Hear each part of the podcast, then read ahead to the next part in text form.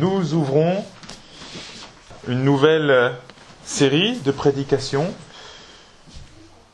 pour apprendre à mieux connaître Jésus.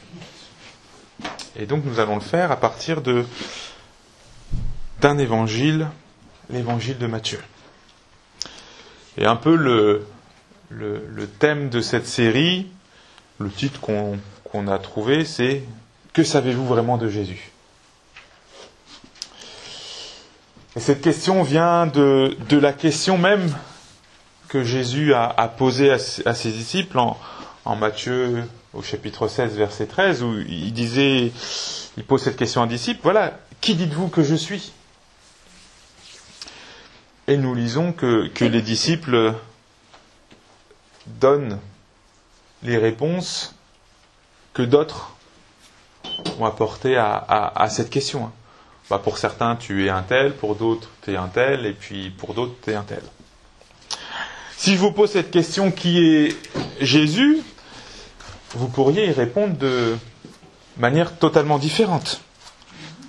Vous pourrez me répondre parce que vous savez réellement qui est Jésus. Parce que, très certainement, vous avez lu les évangiles. Et donc vous savez qui est, qui est Jésus. Peut-être vous, vous allez me répondre quelque chose parce que vous, croyez savoir quelque chose de Jésus. voilà. On croit certaines choses sur Jésus. Vous pouvez me répondre d'autres choses parce que quelqu'un vous a dit des choses sur Jésus et sans forcément avoir cherché l'exactitude de ces informations. Peut-être vous avez vu à la télévision un documentaire sur Jésus, donc vous croyez certaines choses parce qu'on vous a dit certaines, certaines choses sur, sur Jésus, mais vous n'êtes pas allé plus loin. Et puis vous pourrez me répondre, bah, finalement Jésus, euh, je ne sais pas qui il est, ou je m'intéresse pas à Jésus, ou pour faire un petit lien avec la prédication de la, semaine dernière, hein, je connais Jésus que de nom. Donc ça veut dire que je le connais pas. Enfin, juste je connais juste le nom de Jésus parce que bon, je sais que notre calendrier il est basé sur la naissance de Jésus et que nous sommes en 2019, donc ça fait à peu près 2019 ans que Jésus euh, est né. Mais voilà, on connaît que Jésus par son nom.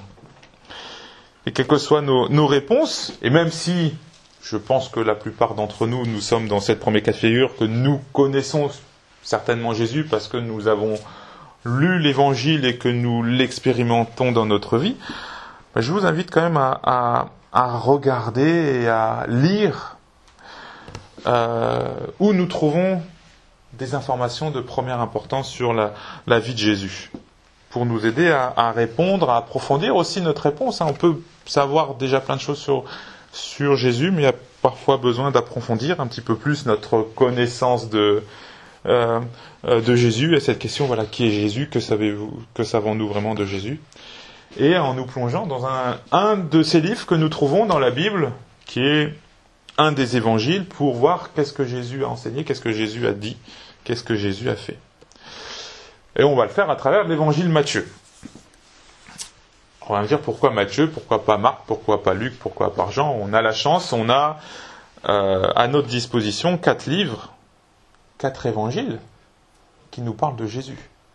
C'est pas qu'un seul livre, sans, sans, c'en est quatre, plus exactement trois et un. Enfin, trois Matthieu, Marc, Luc qui ont une, certaine unité. Hein. Si vous lisez, vous allez retrouver plus ou moins les mêmes, histoires. Et puis Jean qui est un petit peu euh, à part et qui va mettre l'accent sur d'autres éléments de la vie de Jésus.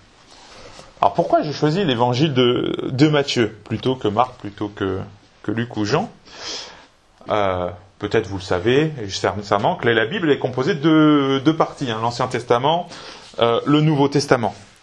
Et Matthieu a cette particularité de citer à plusieurs reprises l'Ancien Testament. Et c'est lui, par rapport aux quatre euh, évangiles, qui va citer le plus. Hein. Matthieu va citer 129 euh, fois l'Ancien Testament. Et cet évangile va jouer un rôle important puisqu'il va faire le pont entre l'Ancien Testament et le Nouveau Testament. L'Ancien Testament répète de la Genèse jusqu'au livre de Malachie, euh, que le Messie va, venir. Et le Nouveau Testament, et Matthieu en particulier, hein, mais tous les, quatre évangiles, euh, sont là pour nous dire, voilà, il est venu. Euh, Jésus, le Messie qui est annoncé par, euh, par l'Ancien Testament. Et pour le dire autrement, c'est que Matthieu, l'évangile Matthieu, veut montrer qui est Jésus en montrant comment l'Ancien Testament s'applique à Jésus. Et il nous montre ainsi une manière de lire l'Ancien Testament qui est toujours euh, de lire l'Ancien Testament en se référant à Jésus-Christ. Et si Matthieu utilise beaucoup l'Ancien Testament, c'est parce qu'il s'adresse à un lectorat bien particulier, il veut s'adresser aux Juifs, de montrer, voilà, Jésus, c'est réellement euh, le Messie promis par euh, cet Ancien Testament, et que Jésus accomplit finalement l'Ancien Testament. Ça, c'est la première raison pourquoi j'ai choisi Matthieu, c'est surtout ce lien avec euh, l'Ancien Testament et la façon dont Matthieu lit l'Ancien Testament, qui est pour nous aussi une bonne grille de lecture. La deuxième raison pourquoi j'ai choisi Matthieu, c'est que Matthieu nous dépeint Jésus comme le roi, comme le maître. L'évangéliste Matthieu nous montre que Jésus enseigne avec une autorité et il enseigne ce que Dieu attend de ceux qui veulent suivre ce, roi, ce maître. Et l'évangile de Matthieu nous relate la venue du royaume de Dieu. Alors Matthieu parle du royaume euh, des cieux, nous parle des lois de ce royaume et de ses exigences. Et enfin, Matthieu est très intéressant parce que l'une des particularités de l'évangile de Matthieu, c'est euh, l'accent sur l'enseignement du Maître, de Jésus, et surtout de sa mise en pratique. Les personnes qui ont marqué notre humanité, les grandes personnes, je mets un guillemets à, à, grandes, ont souvent eu des, enseignements très forts et parfois même remplis d'une grande sagesse et surtout une mise en pratique de leur enseignement. Je pensais par exemple à, l'abbé Pierre, même si, voilà, on va dire, un, un un enseignement peut-être moindre, mais voilà, il a mis en pratique ce qu'il avait enseigné, il a eu une, influence euh, très importante. Aujourd'hui, voilà, on continue à parler de, de l'abbé Pierre avec les, les compagnons d'Emmaüs. Martin Luther King, voilà, marqué aussi, il a enseigné d'une certaine par, des grands, grands discours, il a marqué euh, les, les, les esprits, et voilà, aujourd'hui c'est quelqu'un de, de, de très respecté, Martin Luther King, et voilà, avec un exemple d'enseignement de Martin Luther King, c'était voilà la question la plus importante et la plus persistante dans la vie et que fais-tu pour les autres? Notre personnage qui a eu un, un, grand, retentissement et qui a marqué aussi par Martin Luther King, c'est Gandhi.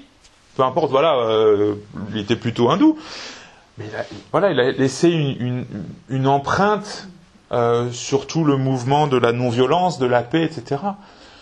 Et avec cet enseignement, je pense que, j'espère que vous connaissez cet enseignement fondamental de Gandhi qui est dit vivre simplement pour que d'autres puissent simplement vivre. Et voilà, c'est un enseignement qui a marqué euh, euh, des générations et même certaines communautés euh, chrétiennes. Je pense par exemple aux communautés de l'Arche. Il y en a une à hum, Ménez, l'Arche de Lanza del Vasto. Et voilà, l'évangile de Matthieu veut montrer que Jésus était aussi un, maître dans le sens qui était un, grand enseignant. Et l'évangile de Matthieu se structure autour de cinq grands enseignements que Jésus nous a laissés. Le premier, c'est ces trois chapitres, hein, chapitre 5, chapitre 6, chapitre 7, qui est le, sermon sur la montagne. Et c'est peut-être l'enseignement le plus percutant, le plus radical, le plus simple, quelque part, que nous avons de, euh, Jésus et qui a marqué beaucoup de chrétiens, beaucoup de, communautés. Et avec cette invitation, je l'ai beaucoup dit, cette fin de l'évangile, euh, fin de sa sermon sur la montagne, où Jésus nous invite à mettre en pratique son enseignement en disant voilà, celui qui met en pratique mon enseignement est comme un homme qui construit sa maison sur un roc. Ensuite, vous avez un autre discours, c'est le chapitre 10, c'est le discours sur l'envoi en mission de ses disciples. Et également un enseignement qui est empreint de radicalité et de simplicité. Et puis, vous avez le chapitre 13, qui est l'enseignement sur bah, c'est quoi le royaume, le royaume des cieux, le royaume de, de Dieu. Et Jésus va utiliser plein de paraboles que nous connaissons, certainement, la parabole du semeur, la parabole de la graine de, de moutarde, la parabole du, levain, pour expliquer, par cette petite histoire, quel est le, le, le royaume des cieux. Puis vous avez un, un, autre discours, qui est le chapitre 18, qu'on avait vu il y a quelque temps, sur l'enseignement sur la vie communautaire que doivent mener les, les disciples. Et c'est ce fameux texte où là, si ton, euh, ben, si ton frère a péché, reprends-le, s'il n'écoute pas, etc. Et puis Pierre qui pose cette question, combien de fois devrais-je pardonner mon frère? C'est ce, ce, ce, discours où Jésus voilà, explique comment nous devons vivre en tant que communauté disciple. Et puis le, le dernier discours, c'est l'enseignement de Jésus sur l'attente de son retour. C'est le chapitre 24 et 25. Et peut-être vous connaissez certainement voilà, la parabole des douze vierges sages et les, vierges folles. Voilà, ça fait partie de, ce grand discours. Et entre ces discours, euh, Matthieu nous explique ce que Jésus fait, ce qu'il enseigne et comment il discute un petit peu avec ses, euh, ses opposants. Et le texte qui va nous intéresser aujourd'hui, alors je ne vais pas le chapitre 1, le chapitre 2 là, je le ferai plus autour de Noël, mais on va commencer par chapitre 3 et les versets 1 à 12. Et on verra, en lisant ce texte qu'il n'est pas question de Jésus. Pas directement question de Jésus. Il nous est question du précurseur de Jésus. Et je vous invite donc à lire Matthieu chapitre 3 et les versets 1 à 12. À ce moment-là, Jean-Baptiste paraît dans le désert de Judée. Il annonce Changez votre vie. Oui, le royaume des cieux est tout près de vous. Le prophète Ésaïe a parlé de Jean quand il a dit Quelqu'un crie dans le désert Préparez la route du Seigneur. Faites-lui des chemins bien droit. Jean porte un vêtement en poil de chameau, il a une ceinture de cuir autour de la taille, il mange des sauterelles et du miel sauvage. Alors les habitants de Jérusalem, de toute la Judée et de toute la région du Jourdain viennent vers Jean. Ils avouent leurs péchés devant tout le monde et Jean les baptise dans l'eau du Jourdain. Beaucoup de pharisiens et de sadducéens viennent pour que Jean les baptise. En voyant cela, Jean leur dit, espèce de vipère, ou race de vipère dans, d'autres versions, la colère de Dieu va venir et vous croyez que vous pouvez l'éviter? Qui vous a dit cela? Faites donc de bonnes actions pour montrer que vous avez changé votre vie. Ne vous mettez pas à penser notre ancêtre c'est Abraham. Oui, je vous le dis, vous voyez ces pierres ici? Eh bien Dieu peut les changer pour en faire des enfants d'Abraham. Déjà, la hache est prête à attaquer les racines des arbres. Tous les arbres qui ne produisent pas de bons fruits, on va les couper et les jeter dans le feu. Moi, je vous baptise dans l'eau pour montrer que vous changez votre vie. Mais celui qui vient après moi est plus puissant que moi. Je ne suis pas digne de lui enlever ses sandales. Lui, il vous baptisera avec le feu de l'Esprit Saint. Dans la cour, il tient son vent dans les mains pour séparer le grain de la paille. Il va ranger son grain dans le grenier, mais la paille, il va la brûler dans le feu qui ne s'éteint pas. Un commentateur a, a, a, souligné ceci, c'est que le dernier mot de l'Ancien Testament a un lien avec la malédiction. C'est le, le prophète Malachie, donc vous tournez quelques petites pages, là trois ou quatre pages selon vos, versions, au chapitre 3, verset 24, euh, où euh, euh, Dieu nous dit ceci, alors je ne viendrai pas détruire votre pays. Vous avez peut-être dans vos traductions le terme d'interdit. Hein, je ne mettrai pas le pays sous, sous interdit, mais en tout cas, voilà, il y a, y a un mot. Le dernier mot, c'est le mot interdit, c'est le mot malédiction, c'est le mot destruction. 24 Ma- Malachie 3, 24. Il n'y a pas. Si. C'est pour les versions. euh, Ah. Oui, j'ai 18 moi. Bon, c'est le, le tout dernier verset de Malachie. Il Le y a tout dernier. certaine traduction de la Bible sur chapitre 4, verset 6. Ah, mon chapitre 4, verset 6, je vais pas faire attention. Voilà, le dernier verset, le- la dernière phrase de Malachie, il y a une question de malédiction, de notion de destruction, d'interdit, etc. Et puis, la toute dernière phrase de la Bible, Apocalypse verset 22-21, c'est plutôt une phrase de bénédiction. Que le Seigneur Jésus vous bénisse tous. Et puis, entre ces deux, il y a la venue de Jésus. Entre cette dernière phrase de l'Ancien Testament, Malachie, le- ce dernier prophète de l'Ancien Testament, et encore on va voir que le dernier prophète de l'Ancien Testament c'est Jean-Baptiste, mais voilà, le mm, dernier prophète écrit de l'Ancien Testament a une parole plutôt de malédiction, puis la dernière phrase est plutôt de malédiction, puis entre-temps il y a la venue de Jésus. Mais voilà, que s'est-il passé entre ce dernier mot de malédiction, de cette dernière phrase de l'Ancien Testament et la venue de Jésus Il faut comprendre le contexte un petit peu de Matthieu 1, 2 et, et- et 3, surtout 3 qui nous intéressent, c'est que cela fait plus de 400 ans que la voix d'un prophète ne s'était pas fait entendre en Israël. Ça fait 400 ans que Dieu ne s'est pas adressé à son peuple. Et la dernière phrase que le peuple a entendue, c'est cette parole de presque de malédiction. Il lui dit bah, Je vais mettre votre pays en interdit. Et puis, vous avez le chapitre 3 de Matthieu, et puis vous avez Jean-Baptiste qui arrive. Matthieu est très rapide dans sa présentation.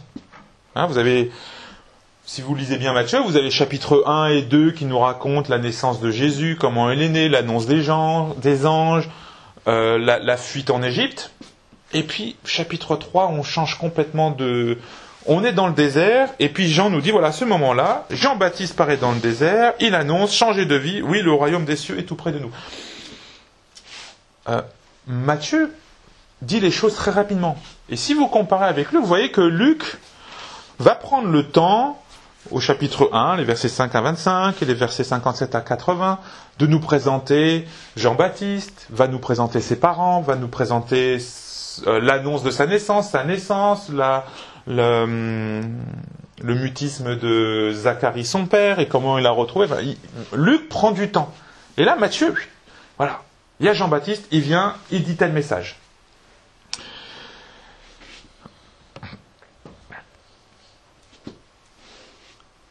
Pour Matthieu, il y a comme une urgence. Le message de Jean-Baptiste a ouais, frappé d'une certaine urgence. Voilà, changer de vie, changer radicalement. Le royaume des cieux est, est tout près de vous. Hein, pour Matthieu, il y a une urgence. Il n'y a pas le temps d'expliquer qui est ce Jean-Baptiste, d'où il vient, qui sont ses, ses parents. Le plus important pour Matthieu, c'est le message de Jean-Baptiste. Matthieu ne s'intéresse pas à, sa, à la vie, à l'enfance de Jean-Baptiste. Le plus important, c'est vraiment son message. Le plus important, c'est ce que cet homme a à dire. Il y a un temps, une occasion qui se présente là pour, pour ceux qui écoutent Jean-Baptiste. Et on va s'intéresser d'abord au message et au rôle de Jean-Baptiste. On va relire les, les, les trois premiers versets. hein. À ce moment-là, Jean-Baptiste paraît dans le désert de Gisée. Il annonce Changez votre vie. Oui, le royaume des cieux est tout près de vous. Le prophète Ésaïe a parlé de Jean quand il a dit Quelqu'un crie dans les déserts, préparez la route au Seigneur, faites-lui des chemins bien droits. Regardons d'abord un petit peu plus le chemin, le message de Jean-Baptiste. Changez votre vie. le royaume des cieux est tout près de vous. Alors, pour nous, peut-être qui avons un peu plus l'habitude du, jargon biblique et théologique, hein, voilà, j'ai pas utilisé volontairement le mot repentance, hein, c'est vrai que peut-être dans votre action c'est repentez-vous, euh, tout simplement parce que voilà, la repentance est peut-être mal compris aujourd'hui. Même si le message de Jean-Baptiste concerne la repentance. Et il nous faut bien comprendre cette notion. La repentance, c'est pas un, sentiment où nous regrettons une erreur ou une faute commise. J'ai regardé dernièrement quelques vidéos sur euh, les mm, hommes politiques et femmes politiques japonaises et japonais.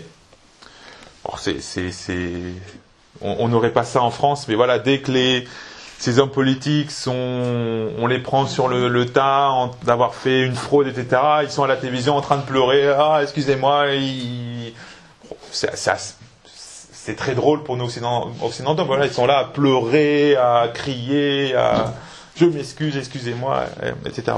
Un peu voilà une repentance dans la décision telle que l'on l'on comprend, mais voilà, ils changent pas forcément de, vie, quoi qu'ils sont, voilà, font plus de politique, mais bon, ils continuent leur, leur, leur, leur vie. C'est pas, voilà, un sentiment où nous regrettons une erreur ou une, faute commise, mais plutôt un, demi-tour. Une modification fondamentale de notre orientation de, de vie.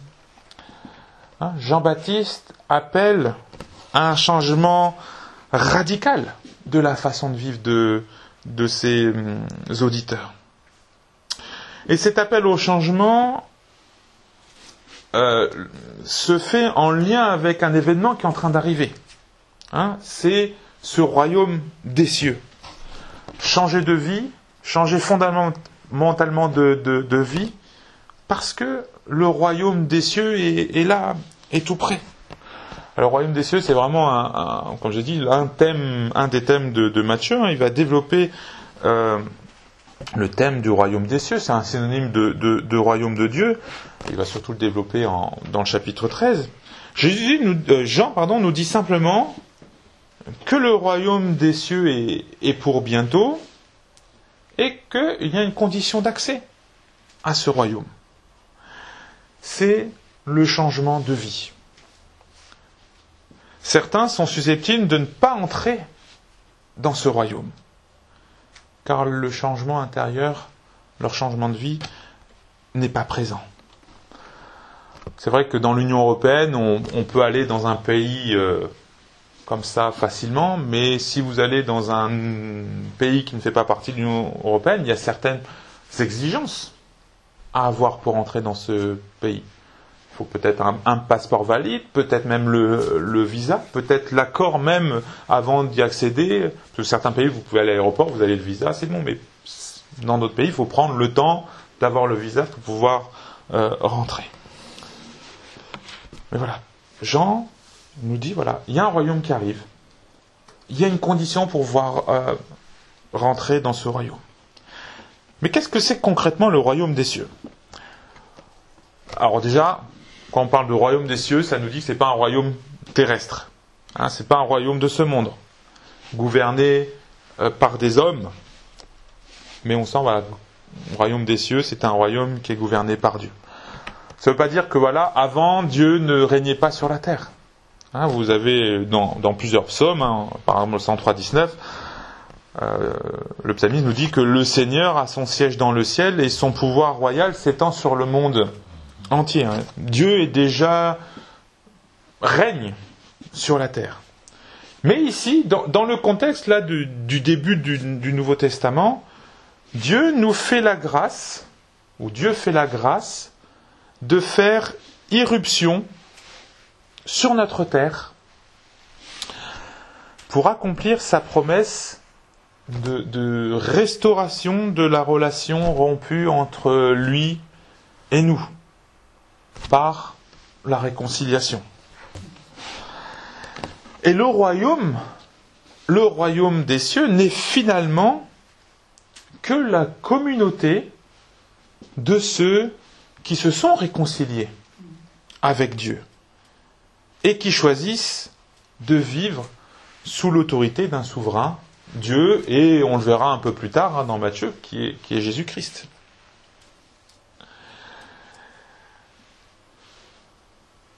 Le message, la motivation, hein, le royaume des cieux qui, est là, et comment nous pouvons rentrer dans ce royaume des cieux.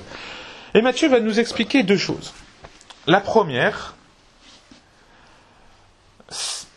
en parlant, voilà, le prophète Isaïe a parlé de Jean quand il a dit, quelqu'un crie dans, dans le désert, prépare, préparez la route du Seigneur, faites-lui des chemins droits. Matthieu est là pour nous dire que Jean-Baptiste n'est pas là par hasard. Jean-Baptiste était déjà prévu. Et Matthieu va citer un, texte de l'Ancien Testament en, citant euh, un texte d'Isaïe, chapitre 40, verset 3. La deuxième, c'est la description de Jean-Baptiste. Parce qu'on se dit, mais pourquoi Matthieu porte une attention particulière à sa façon de s'habiller? Je ne sais pas si ça vous est posé question. Pourquoi Matthieu nous dit, bah, bah, Jean-Baptiste portait un vêtement de chameau et puis une ceinture de cuir. Après, j'y viens. Après, il mangeait des sauterelles et des miels, du miel. Mon miel, c'est bon, les sauterelles, hein, c'est pas bon. Il était courant hein, en, Israël manger des sauterelles et puis boire, de, de, manger du miel. Mais pourquoi Matthieu s'intéresse vraiment aux, vêtements et à cette ceinture?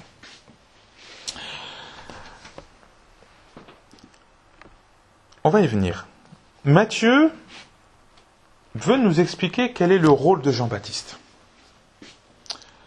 Matthieu montre que Jean-Baptiste est le précurseur, est le préparateur, entre guillemets, euh, pour l'œuvre et l'enseignement de Jésus-Christ.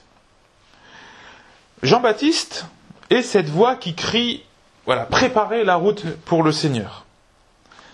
Et en fait, c'est une autre manière de dire le message de, Jean-Baptiste, qui est, Jean-Baptiste dit, euh, changez vo votre vie, et Isaïe disait, voilà, cette voix va dire, préparez la, la route pour le Seigneur. Hein. On, peut, on peut comprendre cette image. Hein.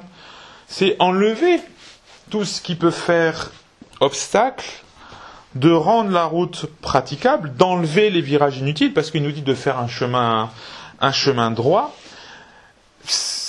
c'est un travail de préparation hein, qui correspond à l'appel de, Jean-Baptiste, de dire voilà, changer de, vie. C'est une invitation, non pas de préparer le, le, chemin pour que le Seigneur puisse venir, mais c'est que nous, nous puissions préparer le chemin pour que le Seigneur puisse, enfin, que nous puissions aller à la rencontre du Seigneur.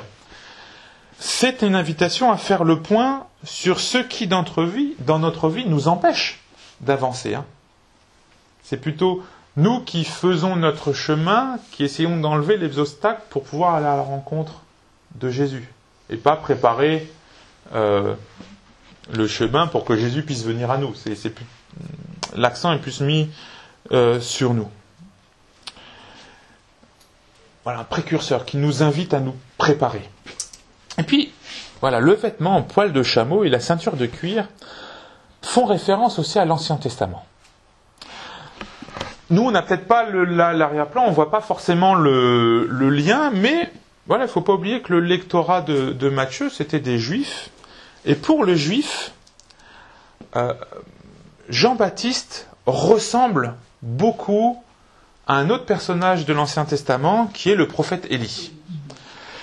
Vous pouvez voir dans 2 Rois, chapitre 1, verset 8, où nous avons une description d'Élie. De Roi, chapitre 1, verset 8. Où, voilà, il y a le roi Acasias leur demande comment était l'homme qui est allé à votre rencontre et qui vous a dit ces paroles? Verset 8. Les messagers répondent, il portait un vêtement en, en peau de bête avec une ceinture de cuir autour de la taille. Alors le roi dit, c'est Élie de Tichebé, excusez-moi pour la prononciation. Alors on dit, oui, bon, il ressemble à Élie, mais les Juifs pensaient à un autre texte. Je vous ai parlé tout à l'heure du prophète Malachie. Qu'est-ce que nous dit la fin de la, prophétie, de la. On va lire cette fois-ci toute la fin, mais vraiment dans son contexte. Donc les, deux derniers versets, alors dans ma traduction c'est le chapitre 3, verset 22, euh, enfin 23 à 24. Et voici ce que nous lisons. Donc les deux derniers versets du, du prophète Malachie. Avant la venue du jour du Seigneur, ce jour grand et terrible, je vous enverrai le prophète Élie. Il fera la paix entre les pères et leurs enfants, ainsi qu'entre les enfants et leurs pères. Alors je ne viendrai pas détruire votre pays. Matthieu, en nous présentant Jean-Baptiste sous les traits d'Élie, est en train de nous dire ceci. Le jour du Seigneur que les prophètes ont annoncé, et surtout le prophète Malachie est en train d'annoncer, est éminent. Le nouvel Élie est là. Et il nous faut écouter son message et surtout le mettre en pratique. Parce que le jour du Seigneur, on nous parle de jour euh, grand et terrible, mais correspond à, dans Malachie, correspond à l'approche du royaume des cieux chez Matthieu.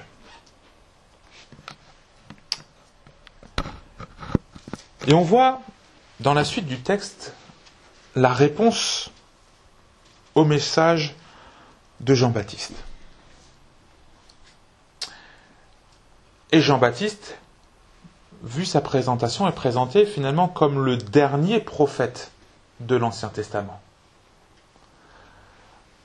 Avec Matthieu chapitre 1, chapitre 2, chapitre 3, nous sommes toujours finalement dans l'Ancien Testament. Et Jean-Baptiste, ce nouvel Élie, le représentant des prophètes de l'Ancien Testament qui prépare la venue du Seigneur, la, venue de ce, jour du, du Seigneur. Et Matthieu va nous montrer deux groupes de personnes. On a au chapitre 5, voilà, alors un premier groupe de personnes, des habitants de Jérusalem, de toute la Judée, de toute la région du Jourdain, qui viennent vers Jean, qui, on le sent, ont changé de vie. Matthieu nous dit voilà qu'ils avouent leur péché devant tout le monde et que Jean les baptise dans l'eau du Jourdain. Des personnes qui viennent et Jean les baptise et quelque part, euh, on a l'impression que Jean accepte leur baptême parce qu'il il sent que ces gens ont réellement changé de vie. Hein, il y a les aveux de ceux qui veulent réellement changer de vie d'entrer dans, dans ce royaume de Dieu que Jean-Baptiste ou que le nouvel Elias. Et cette repentance, ce changement de vie était suivi par un acte qui était un baptême d'eau. Et puis nous avons un autre groupe, et c'est un groupe qui va être récurrent dans, dans l'évangile de Matthieu, ce sont euh, les pharisiens, les sadducéens, Hein, des, des, religieux qui connaissent très bien, même normalement mieux que les gens du peuple, les exigences de la religion juive, et qui étaient aussi des exigences où nous devions changer de vie, euh, même, intérieurement. Et quand on lit le texte, hein, voilà, les Sadduciens, les pharisiens viennent pour que Jean les baptise. Et en voyant cela, Jean leur dit espèce de vipère, race de vipère. Euh, c'était une insulte à l'époque. Hein. Nous, on le voit comme ça, bon, race de vipère, on rigole, mais c'était une insulte. Hein? Pas en référence à Genèse ou quand on dit. Euh, je, je sais pas. Je peut-être, mais en tout cas, c'était plus vu comme une insulte. Hein. C'est comme nous en Bretagne, hein, si je te traite de fille de plouc, c'est pas très, voilà. Voilà, c'est vraiment une insulte. Hein. Je veux dire, Jean-Baptiste, il va pas par cachement, il est en train d'insulter les, les en disant vous êtes, je sais pas comment on pourrait dire en français, vous êtes des ploucs, vous avez rien compris. Hein, vous pensez que la colère de Dieu va venir et vous croyez que vous pouvez l'éviter? Jean-Baptiste est très dur envers les, les, pharisiens et les, sadducéens. Et Jean-Baptiste semble ne pas accepter le fait qu'ils veulent se faire baptiser. Pourquoi? En fait, il y a une raison très simple. Même si Jean-Baptiste le dit de manière radicale, et aujourd'hui vous, vous parlerez comme Jean-Baptiste, euh, vous serez à la limite un, comment dire, un extrémiste. Hein. Mais il le dit de manière radicale, c'est que ces religieux qui connaissent la loi dans leur façon de vivre montrent qu'ils ne mettent pas en pratique la loi. Ils n'ont pas les fruits du changement radical, de ce changement de vie qui doit être attendu pour des personnes qui sont censées connaître la loi. Ils ne portent pas de fruits. Leur repentance n'est pas vraie. C'est qu'une, façade.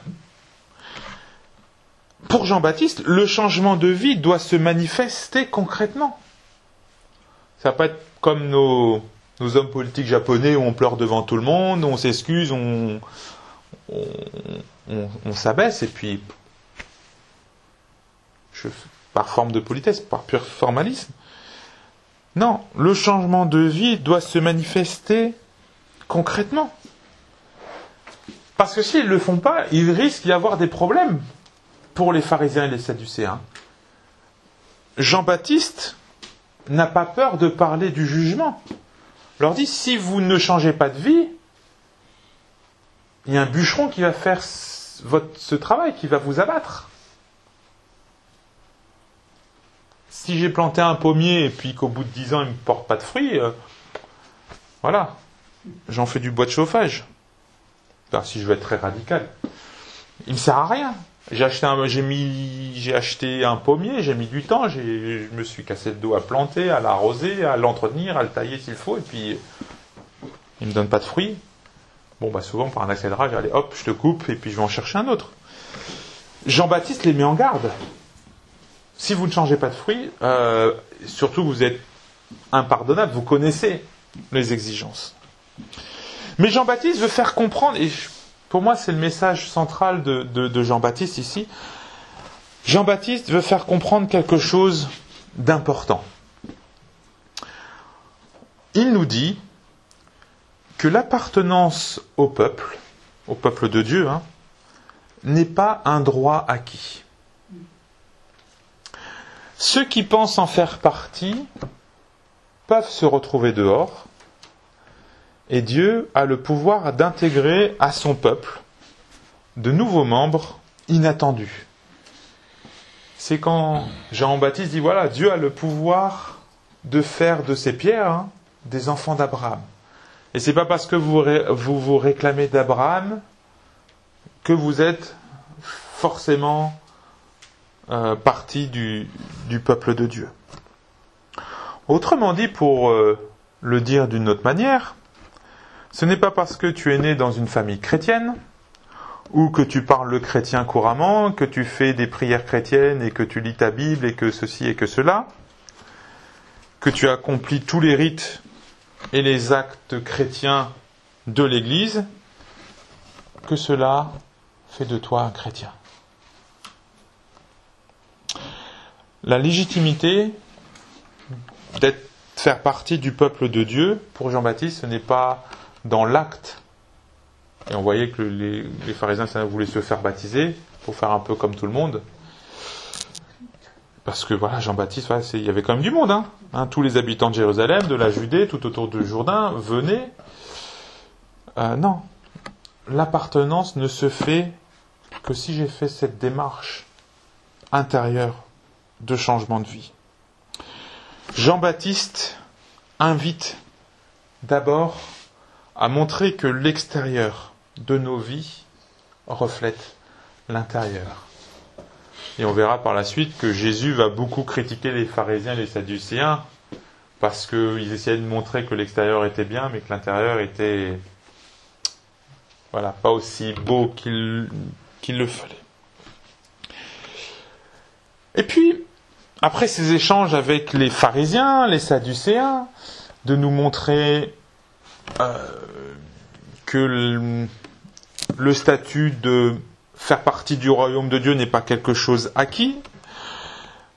Au verset 11 et 12, Jean-Baptiste va nous faire une présentation de la personne pour qui il a été envoyé.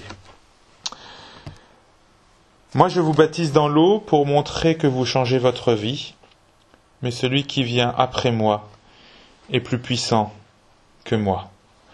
Je ne suis pas digne de lui enlever ses sandales. Lui, il vous baptisera avec le feu de l'Esprit Saint. Dans la cour, il tient son vent dans les mains pour séparer le grain de la paille.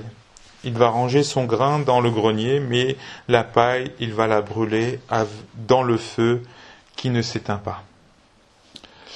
À la fin de son enseignement, même si le message de Jean-Baptiste est très radical et très important, Jean-Baptiste nous fait comprendre que lui n'est pas important. Il nous, dit qu'il n'est même pas digne de faire un travail d'esclave. Hein, C'était les esclaves qui avaient euh, cette chance, entre guillemets, de pouvoir délier les sandales de leur maître. Jean-Baptiste entend moi je suis pas important. J'ai un message à dire, je le proclame parce que le Seigneur m'a envoyé de le faire, mais c'est pas moi le plus important. C'est la personne pour qui je prêche ce message, et cette personne est tellement importante que je peux même pas être son esclave. Il y a quelqu'un qui viendra après Jean-Baptiste le rôle de Jean-Baptiste n'est que de préparer le peuple à accueillir cette personne et son œuvre. Jean-Baptiste, il a un rôle bien précis. C'est celui-là. Je vous l'affiche sur mon écran. Je vous présente Jean-Baptiste. Le rôle de Jean-Baptiste, c'est d'être simplement ce panneau indicateur qui dit voilà, c'est par là. Jésus est par là. Le successeur de Jean-Baptiste fera quelque chose que lui ne peut pas faire. Celui de baptiser de Saint-Esprit et de feu. Jean-Baptiste, lui, baptise les gens d'eau comme signe de leur changement de vie, de leur repentance. Et Jean-Baptiste nous dit, voilà, mais celui qui vient après moi a quelque chose, est beaucoup plus puissant que moi, parce qu'il aura la capacité de baptiser de Saint-Esprit et de feu. Ou du feu du Saint-Esprit. En fait, qu'est-ce qu'il veut dire? C'est que Jésus, puisqu'on sait que c'est Jésus de quoi il parle, même s'il ne le nomme pas, va avoir le pouvoir de purifier nos fautes d'une part, parce que le baptême que pratiquait Jean était plutôt une purification, euh, comment dire, liturgique. Hein, il y avait les ablutions, hein, où avant d'aller au, temple prier, on se lavait les, mains, le visage pour, euh, euh, être pur.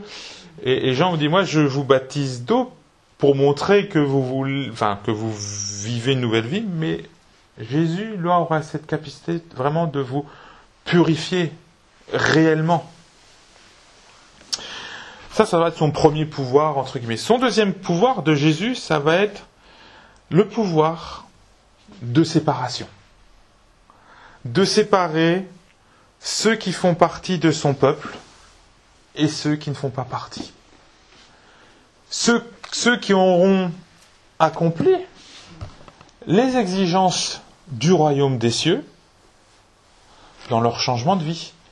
Et par la suite, ce grand enseignement que nous verrons plus tard, le sermon sur la montagne. Donc ceux qui auront, changé de vie, qui mettront en application les lois du royaume des cieux, feront partie du peuple de Dieu. Et Jésus a le pouvoir, de séparer le grain de la paille, de garder le grain, de mettre la paille au, feu, et le rejoint un petit peu l'enseignement de Jean-Baptiste. De dire c'est pas parce que tu es né juif que tu fais partie du peuple de Dieu, c'est pas parce que tu pratiques la religion chrétienne que tu es forcément chrétien.